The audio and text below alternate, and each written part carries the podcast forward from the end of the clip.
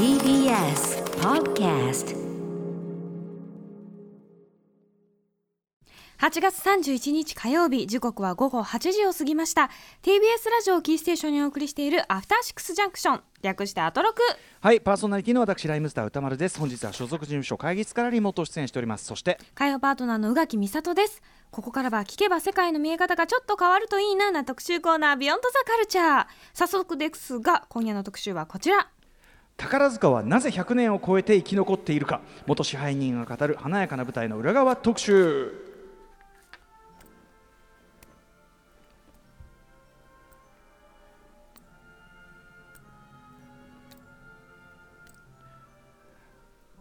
阪急電鉄が1914年に設立した宝塚歌劇団。そ、えー創設から100年以上経ちますがもう常に人気があったわけではなくて実は赤字経営だった時期の方が長かったくらいなんだそうですね。ではどのようにして宝塚歌劇団、えー生き残ってきたのかビジネス面から見た宝塚の特徴や強みについて、えー解説していただく特集です。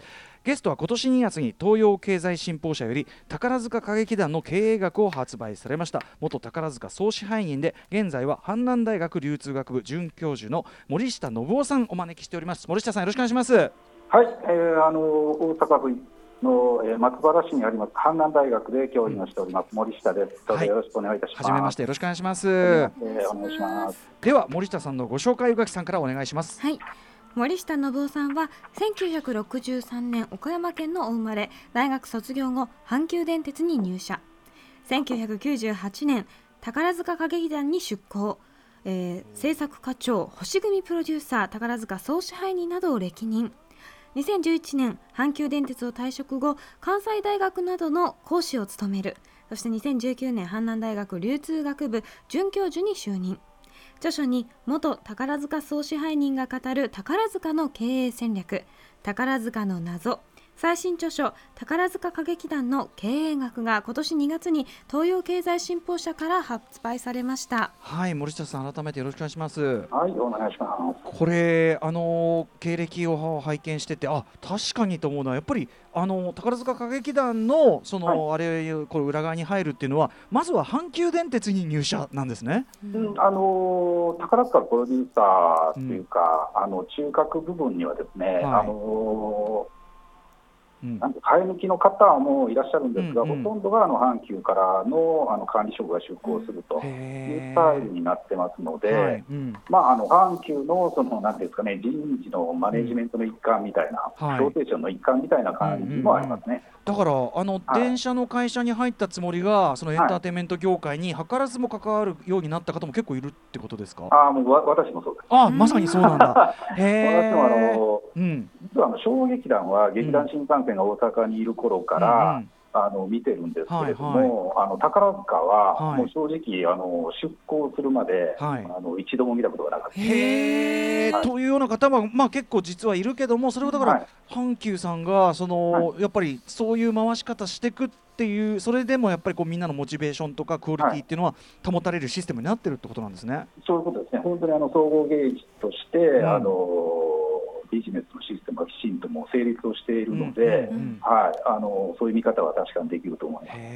森下さんは、えっとなんどれぐらいトータルで、えっと、宝塚歌劇団の方に関わられたんですか、あの OG ですね、卒業生の方のマネージメントをやって作品を作る梅田芸術劇場っていう会社の在籍も含めると13年間ぐらい。であすね。ーなるほど、はい。たっぷりね。えーで、えっと、今回のですね、私も、あの拝読しました宝塚歌劇団の経営学、えーこちらの本を書かれようと思ったのはなぜなんでしょう？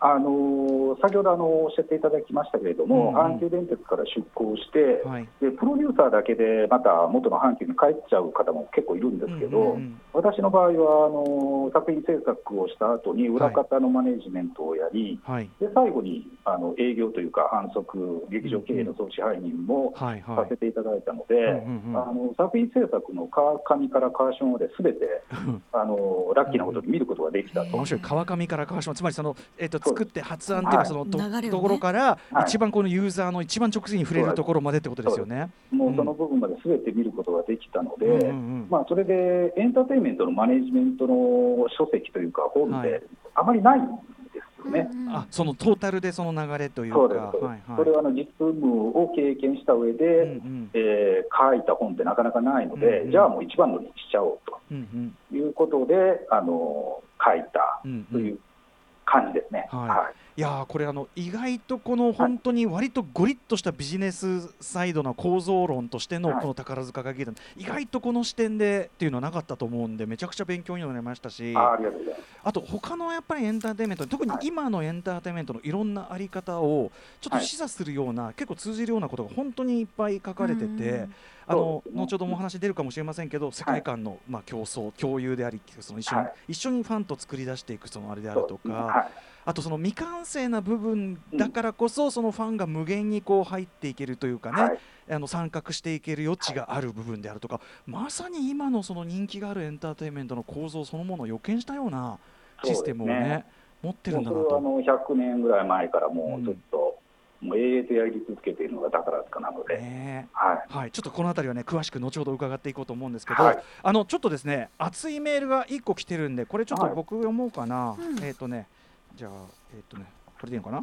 あれ？僕が読もうとしてたのこれじゃないか。えっ、とあこっちで失礼しました。えっ、とねえー学用キリコさんメールを読みましょう、えー宝塚在住アートロックリスナーの学用キリコと申します、えーそう私はあの宝塚歌劇のお膝元宝塚南口駅近くに50年も住んでいるものですが宝塚歌劇団を見に行ったのは去年が初めてだったのです。ああはいはいはい。そうかそうか。これね地元とはいえ宝塚は女性が見るものと決めつけていた私は長年すぐそこにある魔法の館の存在に自ら蓋をしていたのです。うん。きっかけは今年から美大に進学した息子がどうしても宝塚を見たい。すぐそこに宝塚があるのにそこら辺に宝ジェンヌが歩いているのに なぜお父さんは見に行かないのかと詰め寄られたからですえ息子は、えー日朝はプリキュアからスーパー戦隊までをこよなく愛するジェンダーレスな、まあ、この、ね、趣味を持つお子さんだった、息子に言われしぶしぶ見に行ったアナスタシアはそれはもう素晴らしいものでした完璧。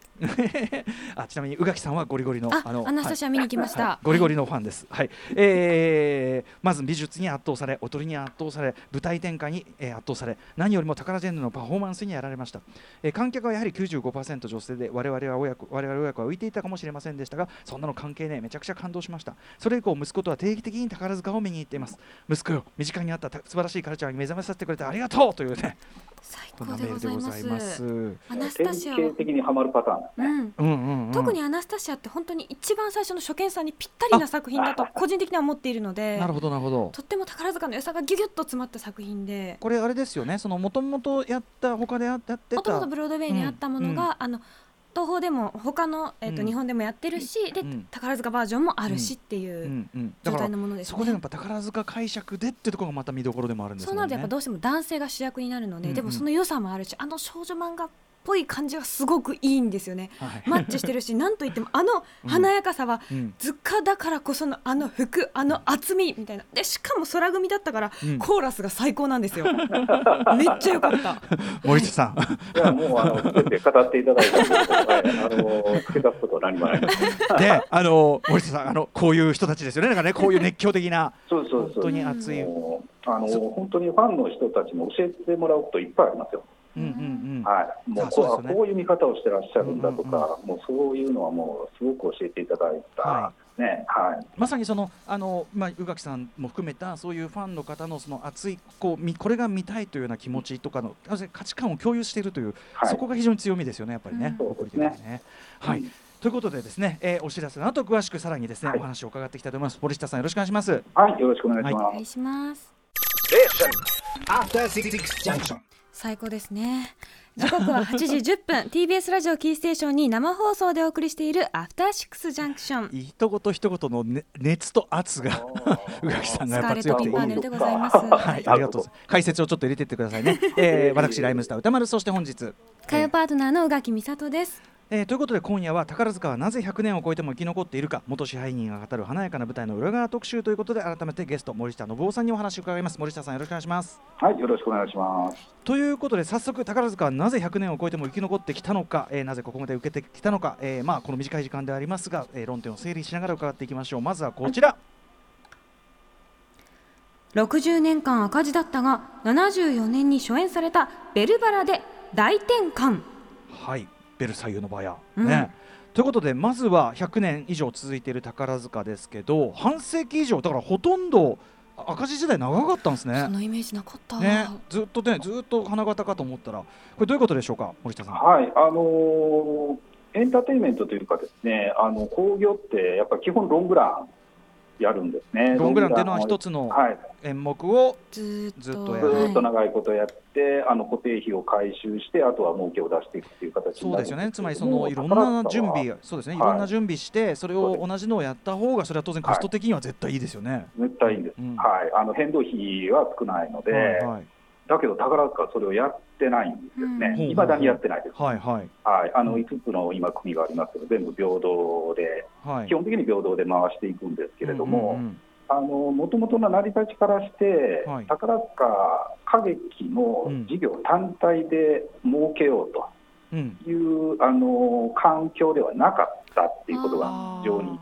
大きいんですね。先。ほど言っているように、はい。やっぱりあの阪急電鉄っていうのが母体としてあると。はい、そうです。うんですからあの鉄道にどれだけお客さん乗ってもらえるかと、うん。まあ、平たく言うと旅客融資っていうことになるんですけれども、はい。あの阪急はもともと小林一三さんが大阪の梅田からあの郊外のもともと何もなかったところにはい。あの鉄道を敷いて、うんうん。でその駅の近くの土地を買収して住宅を作ってはい。であのサラリーマンがそこに住んでううん。んで大阪の中心部に向けて通勤をすると、うんうん。まあ、それがメインだったんですけど、うんうん。まあ、それだけではだめだということで、うんうん。逆に中心部から、他の沿線から、阪急沿線の,、うん。あの終端部へ向けて、はい。逆向きの流れのお客さんの流れを作ると。あその中心部に行くだけじゃない、入そのし住まいから、ホームタウンからこう行くだけじゃなくて、外に向けても人の流れを作りたいと。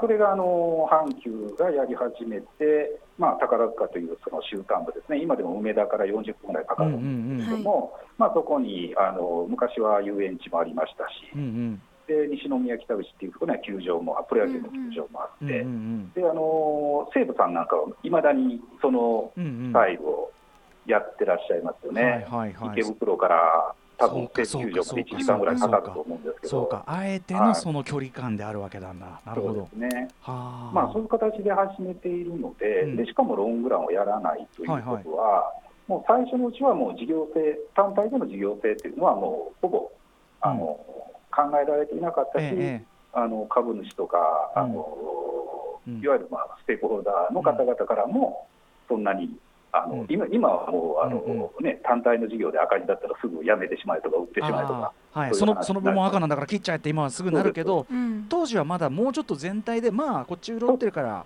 まあいいんじゃない？みたいなノリだったと。よ。かった。はい、そうなんですようん。であの阪神タイガースをその村上ファンドがあの、うん上場しなさいというような、おあの騒ぎがありましたけど、あの時に宝塚も、うんうん。あの外部のですね、はい。投資家の方々に、まあまあ、ある意味狙われたことがありましたが、はいはいはい。まあ、そういう方々が狙うということは、要は事業として儲かっているということなので、まあ、この時点で、あのあ宝塚も、まあ、阪神タイガースもうん。事業としては成立をしているっていう、なるほど。まあ、ある意味あの、うんうん。証明にはなったんだろうなと。ただ最初はもう本当に鉄道の本業の旅客分子あなるほどね。ということ。で始まったとあくまで装置の一部だった。し、そこそこ単体で見たらまあ赤字でもあったみたいなものが、これがその、えー、とベルサイユのバラ、これ、えっと1974年に初演された、はい。ベルサイユのバラで一気にこう、えー、と劇的にこう構造が変わってた、これ、なぜでしょうか？あのーそれまではですね、まあ、今もそうなんですけど、宝塚ってあの全国的にその CM を流したりとか、そういう大々的な販売促進ってやってなくて、ええしなくてもね、人集まるイメージがある。ししなくても。チケット取れない。うん。うん。はい、チケットが取れない、でそのチケットが取れない理由っていうのは、先ほどあの歌丸さんちょっとおっしゃっていただいたけど、未完成な部分にね、うん。まあ、初日はあまりこうできてなくても、中日、千秋楽とだんだんこう出来が良くなっていくっていう、うんうんまあ、それを確認するという意味で、非常にあのリピートの需要が強い、リピーターが多い、はい。はい。うん、でしかもあの回数はロームランをしないので限られている。そうか、ロングランしないから、はい。取らなきゃいけないから。取らなきゃいけない。争奪戦になるで何回も見なきゃいけない、うん。はいはい。っていうことで、あのある意味、まあ、内輪のというかですね、ええ。あの大阪の関西のもうん。う内輪の人たちの中で成立をしていたものが、はい。あのベルサイユのバラっていう劇画漫画を、あのベースにしたものが入ってきて、はい。今までと違うそのファンの方々というか、もうはいニューカマーのうん。人々がたくさんこう入ってくることによって、はい。あのまあ、お客さんのパイというか、それが一気にこう広がったっていう見方はできるんじゃないかなとあとやっぱりその漫画原作で、まあ、今でいうこうマルチメディア的な展開っていうか、はい、漫画原作であることからくる他のファン層の流入とか、はい、あとやっぱり改めてですけどその女性が男性を演じるっていう構造がそもそも作品の中に入ってるっていうか、はい、まあおあつらえ向きですよねやっぱりね。ね。モスカルなんていうのはもうまさに、うん、ね男装の霊人とかモスカルはもうあのえ女性が男性で女性で、よくよく分かんない構造になるんですけど、はい、あのそれがもうすごくおっしゃる通り、あの宝塚の男役っていうものの,、あの構造にぴたりと当てはまる形になったっていうことににはなると思いますね。森田さんのこの今回の宝塚歌劇団の経営学でもすごくあの、はい、印象深いところの一つとしてやっぱりそのはい、あの女性が演じる男性キャラクターという虚構、うん、虚構というのはだから嘘単なる嘘というよりはそのこの世に存在しない、はい、なんかこう理想であったり美であるというのを、ファンがそこに投影しうるものであるというような、そうなんですよね。うん、しみじみ。ファンファンファン映画を申しております。ある種歌舞伎の、歌舞伎の山とも一緒だと思うんですけど、その、女性がするからこそ出てくるなんかこうおたんびさというか色気みたいなものって確実にあって、そこがたまらんのですよ。まあ、あの最前列であってもペラグラスでご覧になりますからね、はい、もう顔が見たい。普通のあの演劇ではまずないことなので。はいということで、まあ、そのベルサイユのバラという、まあ、いろいろこう条件が格好のものが揃ったものでヒットになって、はい、それによって宝塚そのものの変化というのはどうなったんでしょう？えあのー、まあ、変化というかですねやっぱりあのーオリジナルを中心に作ってきたところに、そういうその劇画、漫画というベースがあって、はい、まあ、そこで見たものが目の前にこう立体的に現れるということで、うん、まあ、ある意味、その2.5次元ミュージカルの2.5のもうあの走りみたいな形になったということと、あとはあのもう何回も再演をしているんですけれども。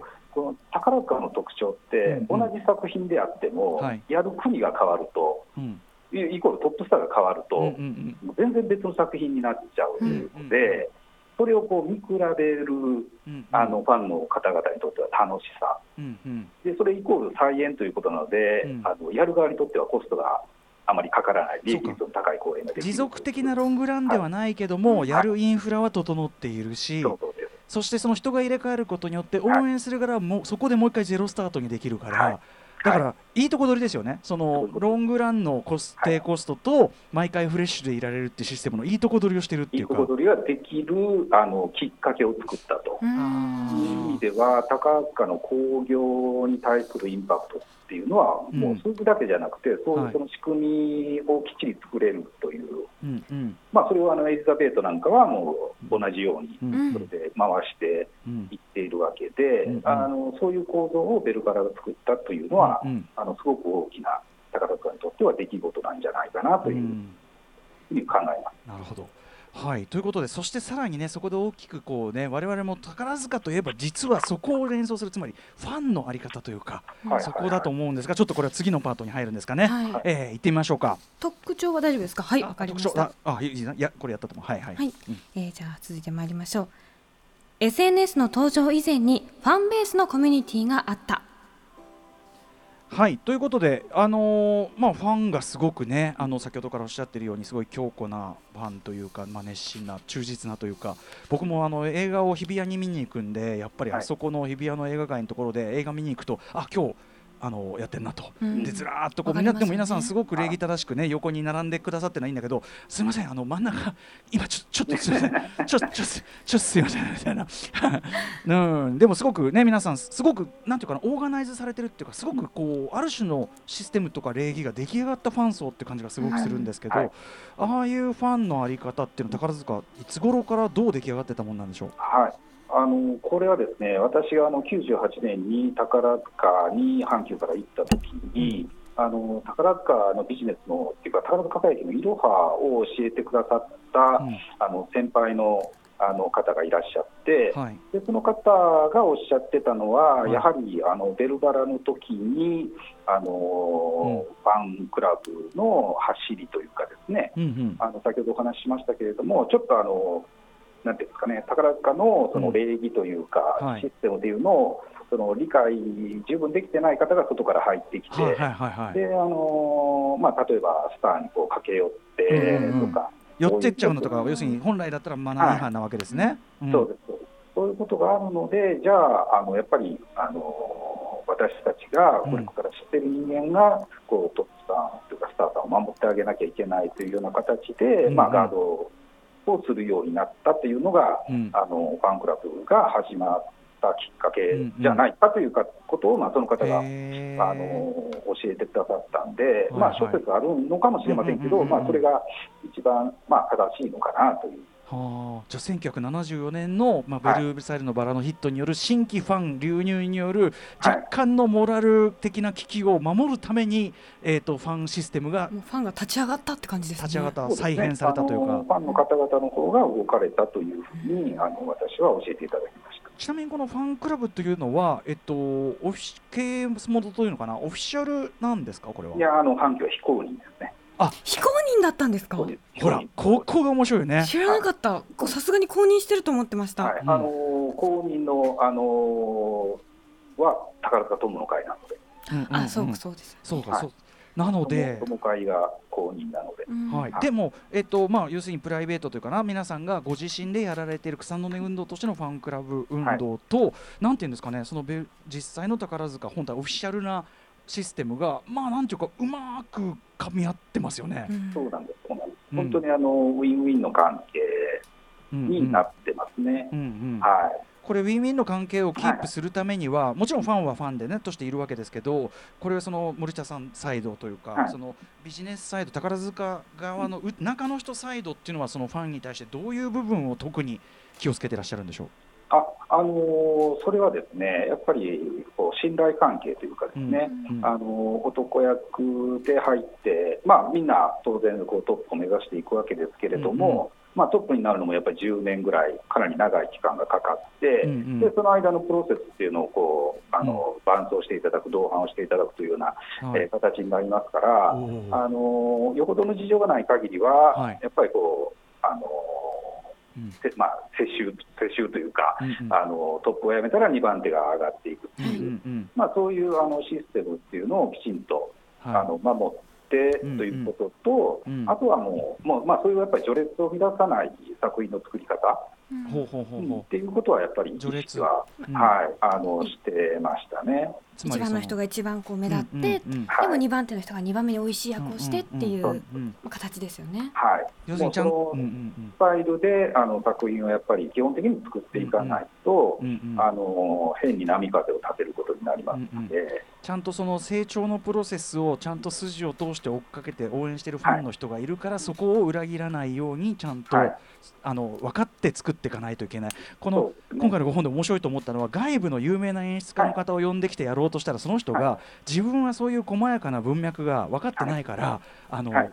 やりやれませんって断言してるのが 面白かった。すごい。やっぱね独特のねあるんですね。ね。もうあのそこがやっぱりあの雑記のあのスタッフで固めている、ううんんはい、あの最大のポイントですね。うん。ですから、演出家の方々っていうのは、もううん。生徒のことももちろんあうん。の理解をしてますけど、うん。ファンの方々がそのスターさんにどんなことを求めているのかとうん。いうことと、うん。それからこれからどうなってほしいと思っているのかと、うんはい。まあ、いうようなことも考えながらあの演出をしていくっていう本を書いていくと、うんということが求められるので、うん。まあ、いくら力があっても外からうん。来られるとなかなかうんすぐに結果は出せないし、おそらくあのファンの人が納得しないと思うんですようんね。ねやっぱね、はい。その文脈があるから。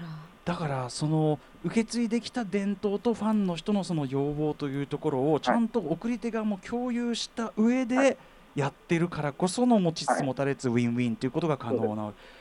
これ。あの作ってる制作側、阪急サイドだけのあうんの呼吸っていうのももちろんあるんですけれども、うんうんこれはもう本当にあのファンの方々も含めての、もうあうんの呼吸というか、はい。ものすごいあのもう世界観の中でええ。動いてうんいるというのが、私が宝塚で感じた、あの一番あ、はい。ここがやっぱりすごいなと思ったところですね。あの森田さんサイドとか皆さんそういう、ねはい。方が例えばファンからのこうなんていうか意見そうなんていうかな調査とかリサーチ的なのってするんですか、あのリサーチとかかけなくてもですね、うん。うんあの私はあの総支配人というか営業やってる時は、え。できるだけあの舞台が跳ねた後は、はい。決会のとこあの入り口のところえで、えあのお見送りをすると。はいはあーもうそうするとか、あの大体 あの、うんうん。ファンの方の方から声をかけて、はいはいはい。えー来られて、うんうん。あのあれはおかしいとか、あの衣装はおかしいとか、うんなぜこの組み合わせなのとか、あのそういうことはあの言われるファンの方いらっしゃって。まあ、こそれとうんうん。か、あと、幕間とかで、あの場内を歩いてると、もう宇垣さんもご存知だと思いますけど、大体宝塚って一人で行かないですよね。そうですね。うんうん大体あのグループで行く二三人で行くと、こと多いですね。はい、必ずあの芝居とショーの間うんうんうにんインターバルがあると、はい。その芝居を見た感想とかを喋ってらっしゃるんですよ。今は難しいけど、もう前はうんうん。出た瞬間に、いやちょっと待って最高だったくないみたいな話が始まっうんてました。でそれをこう聞くと、うんあの歩きながら聞き耳を立てると。なるほどなるほどなるほどあのいうようなことをやっていれば、うんうん。あの大体あのお客さんの思考というか、ああのファンの方の思考っていうのはあの分かるので、うんうん。あまりそのこちらから、うん。あの形式だったアンケートとかやんなくても、大体分かるほどね。し、当然チケットの動きにもそれは反映されますはいみんな黙ってられないから。黙ってられない。言っちゃうもう。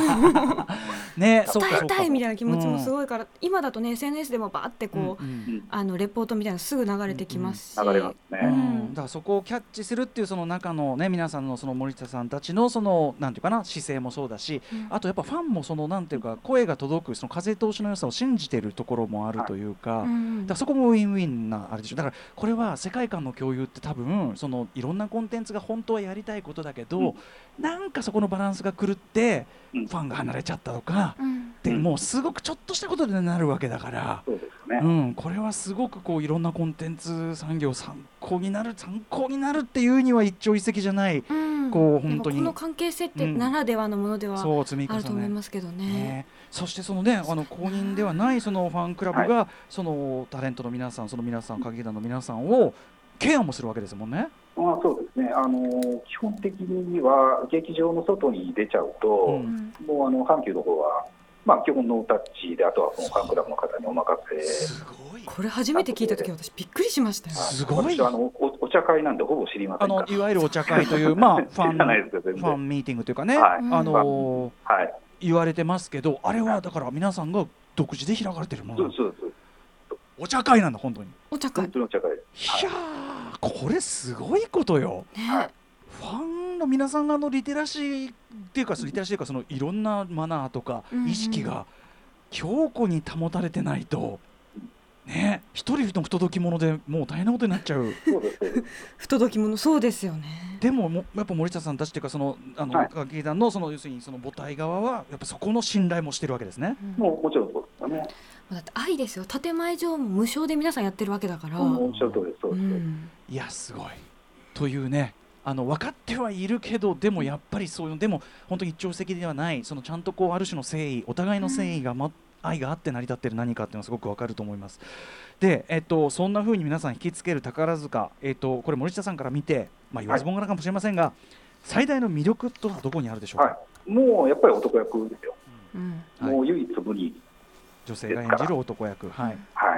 でもうあのまあ、マーケティングで全般的にそうですけど、やっぱり女性が動かすので、うん。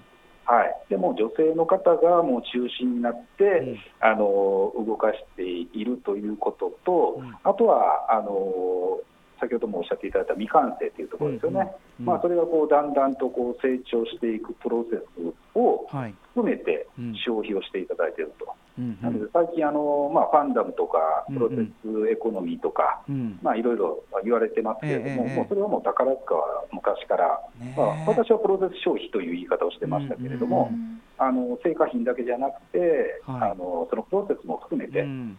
あの楽しんでいただけるというところが、うんうんで女性なのでやっぱりあの自分の子供をこう育ててる感覚で、うんうんうん。はい、あの関わっていただけるっていうところが、あの唯一無二で他にはない。宝塚のあのこれはビジネスの魅力を僕は言ってるのかもしれませんけど。いやでもそのビジネスの魅力とコンテンツとしての魅力っていうのがはい。その一致してるからこそうまくいってるわけで。う、ん。そうねですね。うん。あのだしこれって僕がよく言うねアイドルのすごく広い意味でのアイドルの定義であの魅力が実力を凌駕している存在でそのギャップをファンが応援で埋めるって言ってるんだけど、まさにその構造を最初からもう要するにそなんていうかな本当システム化しているのが宝塚ということですね。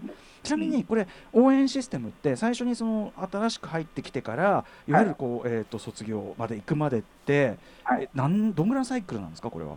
あの基本的にあのやっぱり10年あの、トップスターになろうと思ったら、やっぱり今、10年ではなかなかなれない、えー、はい10年じゃなれない。はあ。10年ではなかなかなれないぐらいになってきているうんので、でそのファンクラブの中であの重きを占めている方っていうのは、当然やっぱりファン歴が長いというところもあの関わってくるので、うんはい、もうそういう方々については、もう本当に10年以上にわたって。10年押して、はい。でその10年押して推しが卒あのね卒業したらそしたらまたもう一回これは戻るんですか？この方は。もう一回戻る方もいらっしゃいますし、ん。あの私が、まあ、今はまたあの第6の組みたいなことも、あのなってますけれども、私が宝塚に関わった最後のうん。あの仕事っていうのは、うん。あの梅田芸術劇場っていう、あのコマスタジアムがあの経営破綻をした後のうん。あの会社の立て直しで入った時に、はい。あの宝塚の卒業生の方を今度は女優として、迎えて、あのミュージカル、それぞれを作っていくと、はいはい。あのいうこと。で、そうやるとあのファンの方々も、うんまあ、今男役から今度は女優に変わっちゃいますけど、うんうん。まあ、そのままあのついてきてうん。くださると。はい。いうこともありますから、あの新陳代謝はうまいこと回ってるし、そういう OG というか、辞められてからも、あの女優になった方々をまたあの支援をしてくださると、うん。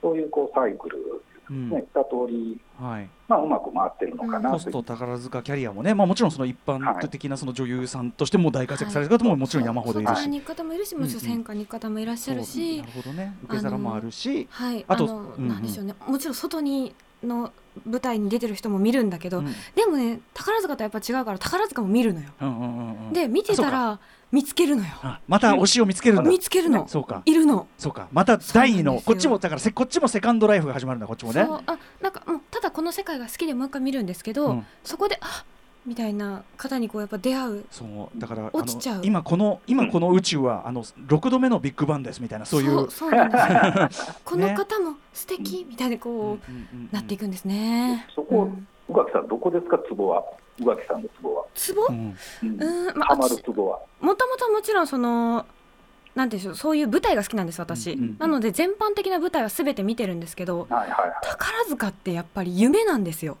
その瞬間の夢。うん。特にもちろんその DVD で見ることもあるしあのロンあのロングランではないけれども何回もやったりとか、うんうんもちろんその1回の公演でも何回見たりとかあるんですけどはい。その瞬間にしかない輝きみたいなものがあってそれが見たくてまた行くまた行くっていうのもあるしあとやっぱ私あのもちろんスターの方も好きなんですけどなぜかスターの人ではなくその2番目ぐらいの方がすごいいつもハマってしまってそこからスターになり旅立ち。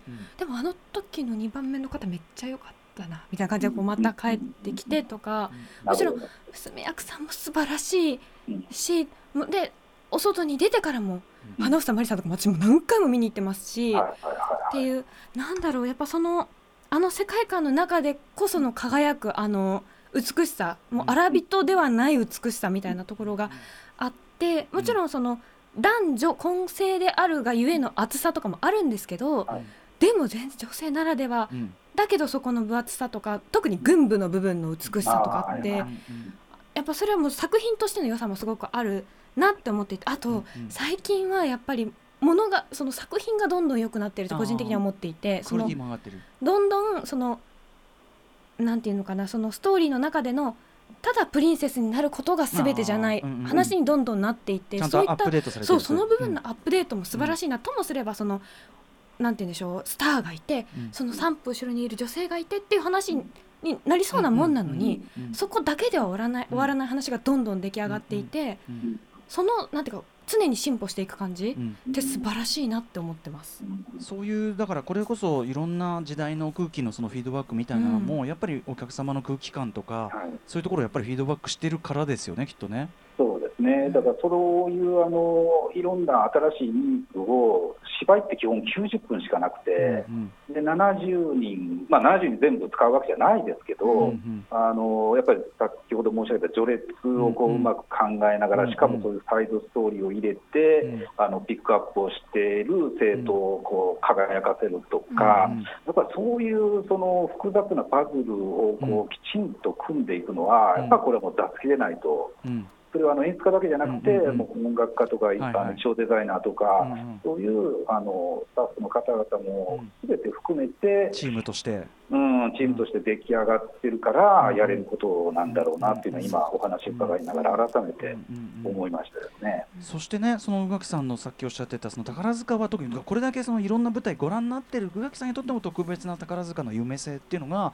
その僕はその森田さんの宝塚歌劇団の経営学ってこの本に書かれているこれはビジネスサイドの見方でいうやっぱそのあの虚構っていうののあり方っていうか、宝塚特有の虚構のあり方っていうのと完全にこう裏表で合致する話で、うんすごい合点がいきましたお二人のそのあ、うん、宇垣さんの熱と。あとね、あの男役の方が時々女性の役をした時うんに、うん。はい。もう落ちちゃう。うん。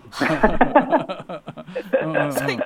それもそれもあそのまたちょうど違う色気っていうかあこんな色気もあるんだ。んです。あ最高です。うん僕はあの宝塚でやってる時に、瀬名潤さんがはいはい。うんうん。エリザベートで C をやったんですけど、うんうんあそうなんですか？あはなあはーっつって。だから風にと共に去りぬとかもね、うんああのはいはいはいはい。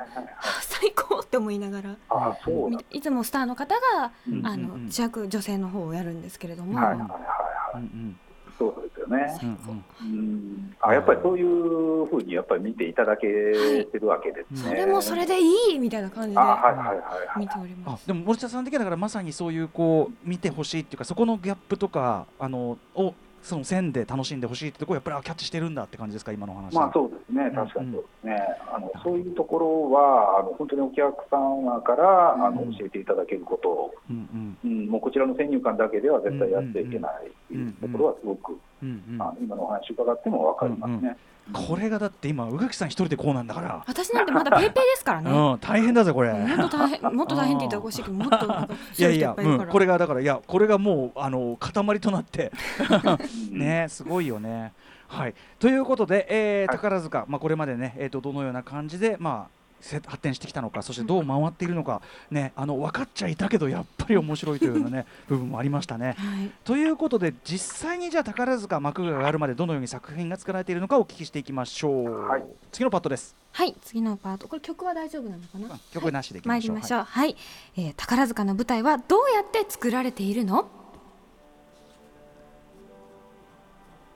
まあ公演は改めてですけれども、うん公演どのようなスケジュールになっているんでしょうか？はいあのーまず、お稽古、もちろんやるわけですけれども、あの宝塚で集合日という、顔まあ、一般的に顔予定とかと言ったりしますけれども、まあ、稽古をやる初日ですね。集合。まあ、そこで、あのー芝居とショー、基本2本立てですけれども、うん。それの配役がそこで初めてあ分かると。集合日に初めてわかるんだ。でも基本的に集合日で、はあまあ、交番表っていうんですけれども、はい。役割表が出て、まあ、そこで一喜一憂があるわけ、うんうん。ね、前前より扱いが良くなったのか悪くなったのかとか、うんうん。まあ、そういうものがこう一目で分かるというか、うんまあ、そういう形であのお稽古始まりまして、うん。あの宝塚大劇場の場合は大体よお稽古期間が40から43時ぐらいで、少ない。芝居とショート2本作っちゃうという。いや意外と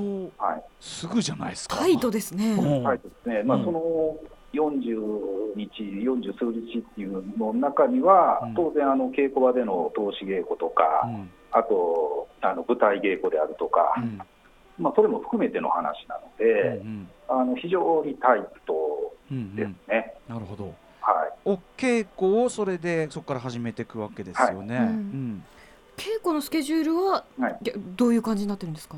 稽古のスケジュールについては、あの芝居とショーでこう、まあ、プロデューサーだけではなくて、あの演出助手が助手がつくんですね。うんででその演出助手もできるだけその演出家とこううまく合うようなうんあの方をつけることによっ演出助手を中心にして、うん。えースタッフの方のスケジュールを見ながら、うん。まあ今日は芝居とか、今日はショーのお稽古という形で決めていって、うんうん。で基本的にお芝居はあの普通のストレートプレイと一緒で、あの本読みから始まって、うん。であの台本見ながら立ち稽古をしてうん。っていう形で、まあ、大体あの最初からうん。順番にストーリーの流れで稽古をしていきますけれどうんも、うん。宝塚のショーの場合は、あの何何個かにこう場面が分割をされているんですね。はい。でその場面の分割をされているところごとにうん。あの演出家は一緒ですけれども、音楽家、僕立家家もうん。あの変わってくるのうんで、うん。あのまあ、ショーの場合はできた部分からうん。お稽古を進めていくと、あはい、いう形で、なんとかあの初日にあの持っていこうと。あここのサイクル結構でもみんな大変なサイクルじゃないですか結構、大変ですね。でもはい。このサイクルが最適なんですかやっぱり？まあ、最適というかですね、あの基本5つの組があって、うん。で大劇場東京という流れを、うん。まあ、年に2サイクルずつはやりたいなという、うん。うん。まあ、一時期あの年間8公演とかになったりしてましたけれども、はい。やっぱりあの先ほど申し上げたように、ファンの方々の目からすれば、うん。あの5つの組を平等にといううんようなことがあって、うんで大劇場東京の塊の間に全国ツアーであるとか、うん博多座の公演であるとか、その地方の公演とか、バーの公演を入れてと。うんうん。いうことになると、もうその形がもうギリギリ政府、労基法にも抵触をしないっていう、うん。よくでもはよくできるなっていう感じありますけどね。いうん、いやこれはもう本当にあの、特にあのスターの方の台本の覚え方の速さとえか、あやっぱそういう。すごいですよ、もうあのへ一晩開けたら、え、こんだけ覚えてきたのみたいな。すごい。あそう。は気合が違うわ。それはもう全然違いますよ、うん。もうそれは本当に驚きました。その気合とやっぱりそこにまで至る能力があればこそのスターだもんねきっとね、ねあとやっぱチーム力？あとその,、あの要するに他は任せられるっていうかあのほいろんなこと心配しなくて他はいいみたいな多分そういう環境づくりもあるんじゃないですか？そうですね、あのー特にトップさんと2番手さんなんていうのはもう、ともうその絡みが中心になって動いていくわけですけど、うん。特に芝居は、はい。もうその辺のこう呼吸の合わせ方とうんか、うん。もうそんなのはもう本当にこう、目と目でこう、うんうん。分かっちゃうみたいな、うんうん傾向ができてても、そういう雰囲気がすごくあって、うんうん。だからもう皆まで言わなくても、うん。あの次に稽古するときには、それをちゃんと直してくるみたいな、そういうのーがすごくへありまーしたね。これでも支配人として毎日こう公演こう見てこられて、はい。もう肝を冷やしたような瞬間だってこれ当然あるでしょう毎日やってりゃ。あそれはやっぱあの怪我とかうんははいああ怪我。あるので、怪我しちゃったらどうするんですか？でもまあ、ね。例えば普通だったらですよ、お休み代役とかね。うん。ありますけどそうもいかない事情があったりする、基本ですね、えー先ほど申し上げたあの集合日にうん、代役表は作るんですよ。ええええいるんですね。ヤバックアップはいる、うんうん代役表はあるんです。うんうん、ほぼ使いません。使わない まあでもなその人たちを見に行ってますもんね皆さん演目をももちろんあるけれど。そのはそのそういうことだつまりそのファンの方はその人を目当てに来ているのだからお芝居、同じお芝居ですよっつったって、はいそうは問屋が下ろさないわけだ。そうですね。うんだからよっぽどのことがない限りは、あの演出を変えてでも、はい、あの例えばはい。足を怪我をして、はい。あの立ち回りをこう本当は舞台のセンターでうんうん。立ち回りをするんだけど、うんセンターまで出ていけないから袖でうん。ちょっとだけ出てやろうみたいな形に変えて、うんうんうん。もうそれをやるとお客さん分かるわけですよ。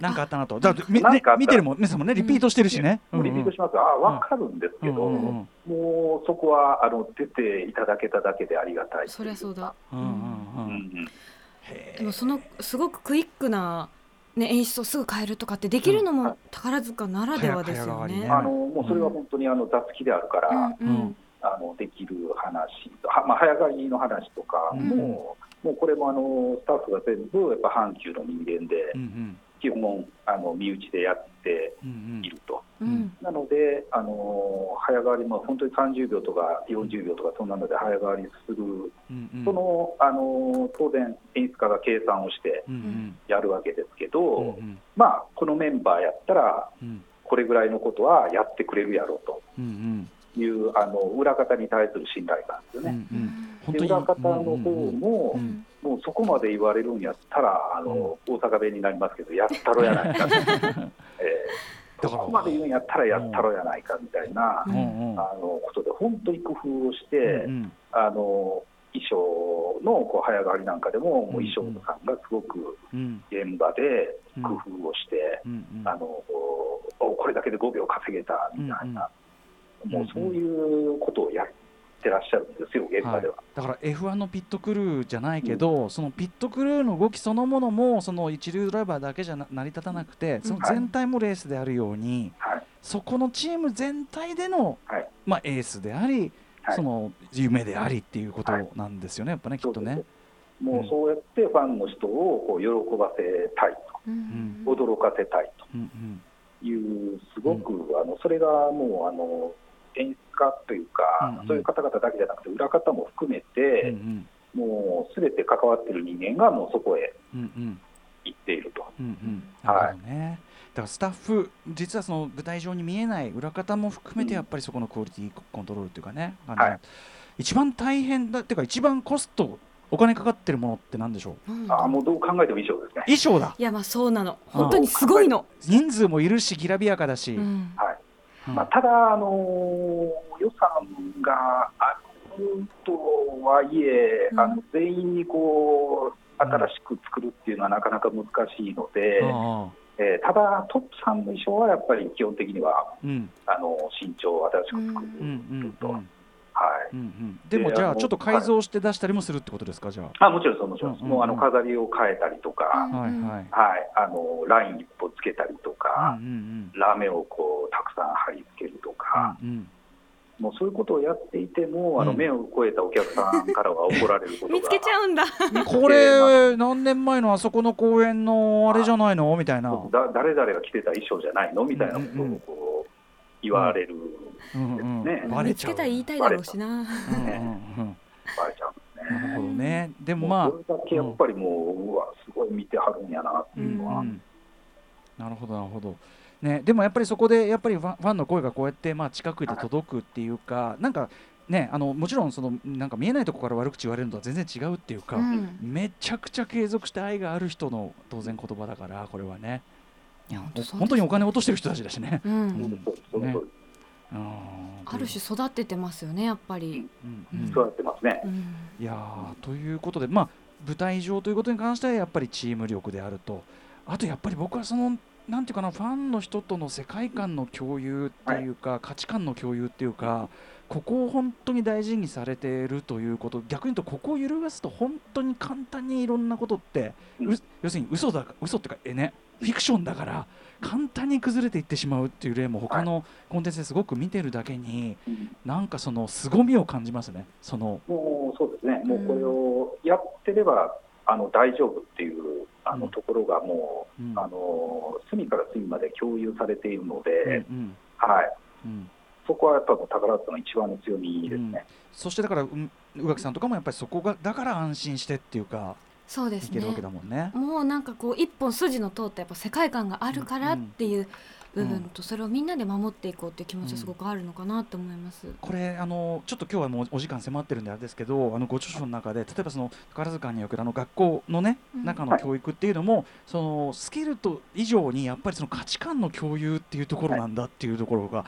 だよね。そうか、うん。宝ジャンルの佇まいっていうことに我々はすでに夢を見てるわけだからそこの完成こそがう。んねっていうのとかすごい面白かったですねこの話もね。そうですね、うん。あのやっぱり先輩後輩の、まあ、いろんなあの掟みたいなことを面白おかしく言われますけれども、それはあの表面的なことであって、うんうん伝えたいのはもう宝塚、まあ、宝ジェンヌってこうあるべき、うんうん。宝塚の舞台に立つということはこういうことだと。うんうんいうことをこうあの音楽学校の2年間できちんと伝える、きちんと体得をする、いやこれに尽きるわけで。全然だからね規模もやってることも違うんですけど業界も、うん。あの僕もすごい面白かったし勉強になったんでこの後うちのあの所属事務所の社長に読ませようと思いますねこれ。ありがとうございます。はい。ぜひ。ねということであのちゃんとねおじさんたちのねおじさんたちのあれにも活かせるかどうかという。ということで、えー改めましてお時間ちょっと近づいてまいりました。最後に森下さんからお知らせ事などお願いします。はい、あのー取り上げていただきましたあの宝塚歌劇団の経営学という本ですけれども、東洋経済新報社から発売をしておりますので、ぜひ、あのーエンターテインメントだけではなくて、マーケティングとか、はい。えー企業の経営戦略にご関心のある方は、ぜひ読んでいただきたいと思います。はい、いやこれ例えばその、はい。MCU とかねわかんないそういう「スター・ウォーズ」とか我々がこう好きなようなああいうような要するに世界観全体みたいなものを、まあ、IP ビジネスの話もちょっと通じると思うけど、あのすごい資産に富むというかパイこんなパイセンがいたんだっていう。でやっぱり宝塚 宝塚そのものに対するこうリスペクトっていうかじゃあ実際どういうあのパフォーマンスとかね本当に僕もすごいね宇垣さんが見てないんかいっつってね。だからちょっとチケット取れないし普通取る取る。うん。取る取る。ちょっとぜひぜひちょっといずれあの取るよ。いろいろ落ち着いたらじゃあぜひちょっとよろしくお願いします。本当にえーもうぜひ見て、あのうん。歌村さんもハマってください。はい、ね、いやかもしれないよ全然もう、うん。そういうね。なるということで、えー、といろいろ本当に勉強になりました、えー本日短い時間ではございました。宝塚はなぜ100年を超えても生き残ってきいるか、えー元支配人が語る華やかな舞台の裏側特集をお送りしました、えー森下さんでした。森下信さんありがとうございました。はい、どうも、こちらこそありがとうございました。はいまたよろしくお願いします。ありがとうございました。ありがとうございました。